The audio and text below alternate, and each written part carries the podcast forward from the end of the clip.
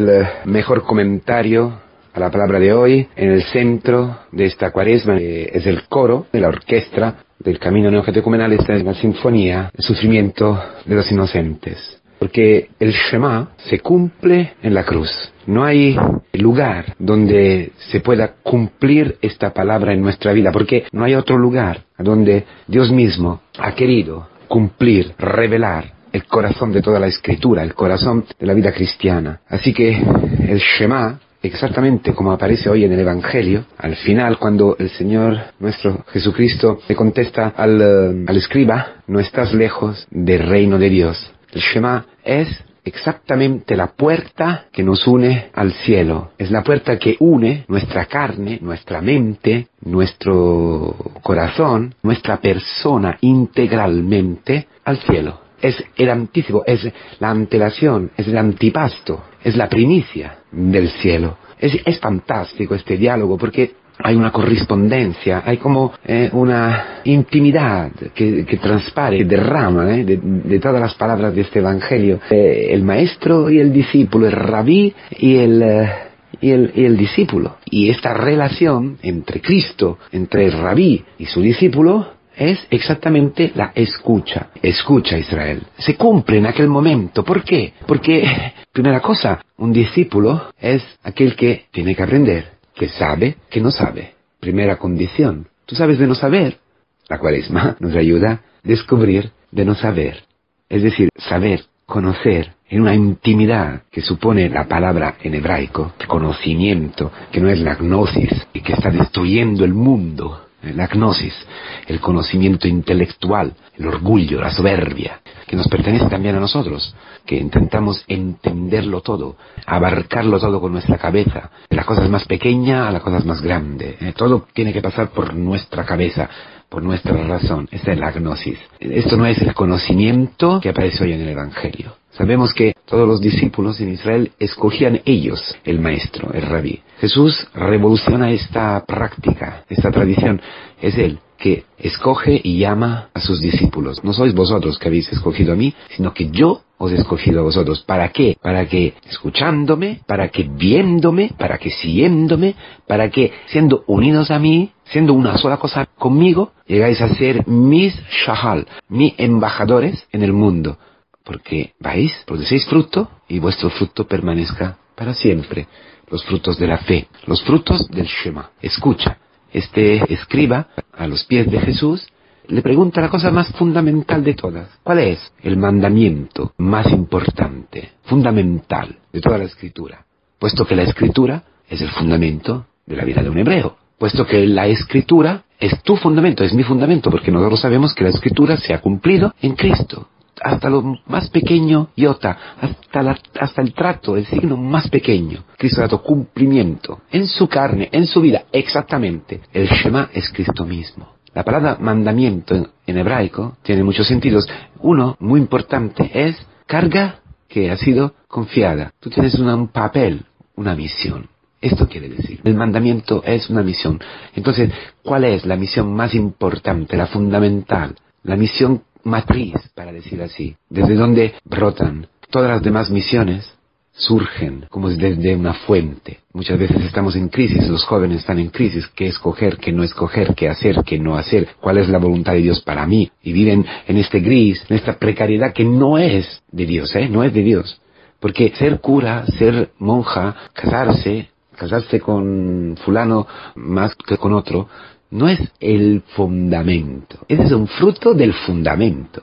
Tu misión fundamental es pasar a la otra orilla. Es vivir cada día más cerca del reino de Dios. Lo que dice el Señor hoy. De todo lo que él hubiera podido decir a este escriba le dice la cosa más importante.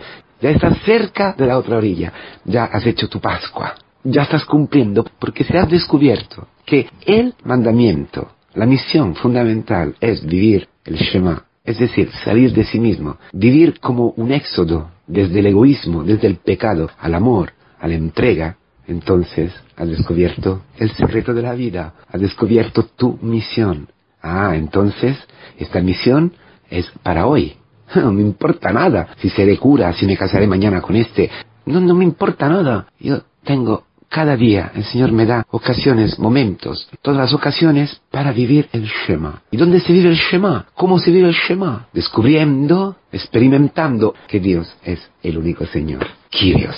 Dios es Kyrios, el Señor, para Israel. ¿Cuándo? En la experiencia de la Pascua, en el Éxodo, hasta el cumplimiento de las promesas en la tierra prometida. Ese es el Señor, es el único. Dice el Salmo, no había otros señores, no había otro ídolo que nos sacó desde la esclavitud del Egipto, desde el faraón, que quiere decir desorden. No había otro. Entonces, más bien, Cristo es el Señor, el Kyrios, ¿cuándo? Ha sido constituido Kyrios con su resurrección, con su victoria sobre la muerte, sobre el pecado, con el rescate de todos nosotros desde la esclavitud del pecado, de la muerte. Eso se cumple en la cruz. Por eso el Shema es el canto del hombre libre que está liberado por medio de la cruz, del sufrimiento, del sufrimiento que muchas veces no se entiende, de lo que te espera hoy, de la humillación que te espera hoy, porque el sufrimiento, la humillación, la viejez, es exactamente el momento, son los hechos, son las ocasiones en que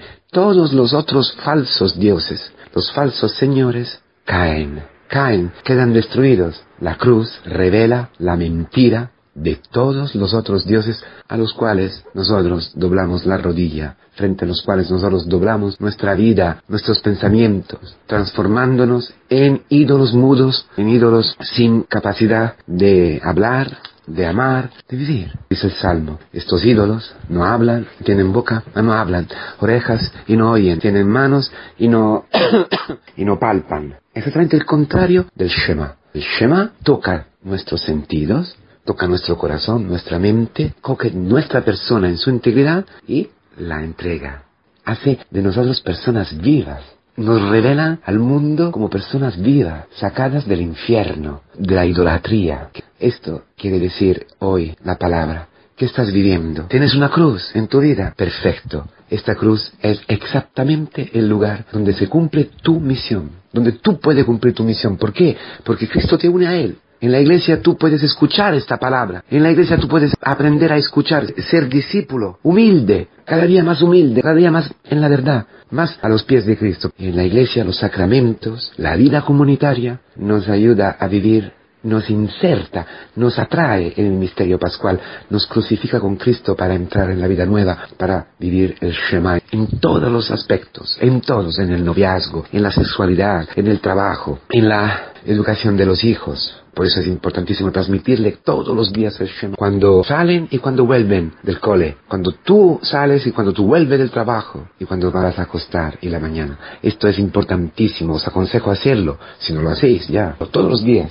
Aprender a vivir así. Con el Shema en la boca, en el corazón, en la mente, en las fuerzas. Rabbi Akiva, cuando estaba en la persecución de los romanos, dice que estaba cogido y le obligaban a dejar de enseñar la Torah. Pero él se negó.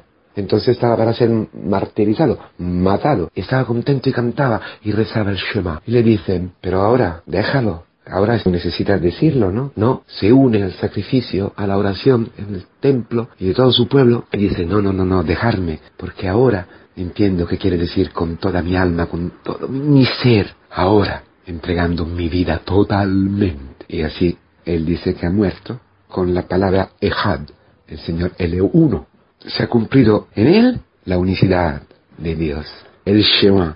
Por eso el mandamiento fundamental, nuestra misión matriz de todas las demás es ser crucificados. Tienes una enfermedad, estás para morirte, estás que has descubierto un cáncer, estás que tu hijo está medio loco, está que tu marido no te entiende, ahora puedes cumplir el Shema. Eso es transmitirlo también a los hijos. ¿eh? Eso es vivir así el noviazgo el matrimonio. Entonces el Shema es la garantía para el éxito de todas nuestras relaciones. Para entrar en el cielo. Para hacer de nuestras relaciones la puerta hacia el cielo, hacia la vida eterna. La garantía para tu noviazgo, la garantía para tu matrimonio, la garantía para tus estudios, para cualquier cosa tú hagas, para tu misión, para el ministerio presbiteral, para ser monja, para todo lo que sea. La garantía es vivir en la debilidad, en la cruz, en la humillación, en la muerte de nuestro hombre viejo, de todos los ídolos, vivir el Shema, que nos une a Cristo en la madera de la cruz, que gana a todas las tentaciones, que hace indisoluble nuestro matrimonio, que nos hace constante en nuestro amor, porque el Shema, la unicidad, experimentar que Cristo, el único Señor en nuestra vida, nos une a Él y nos entrega a los demás para amar al prójimo como nosotros mismos. Porque solamente si te dejas amar por Cristo, puedes amarte a ti mismo. Porque amarse a sí mismo quiere decir acoger el amor de Dios en nuestra vida. Ánimo pues, que el Shema se cumpla completamente en nuestra vida, que sea esta nuestra oración.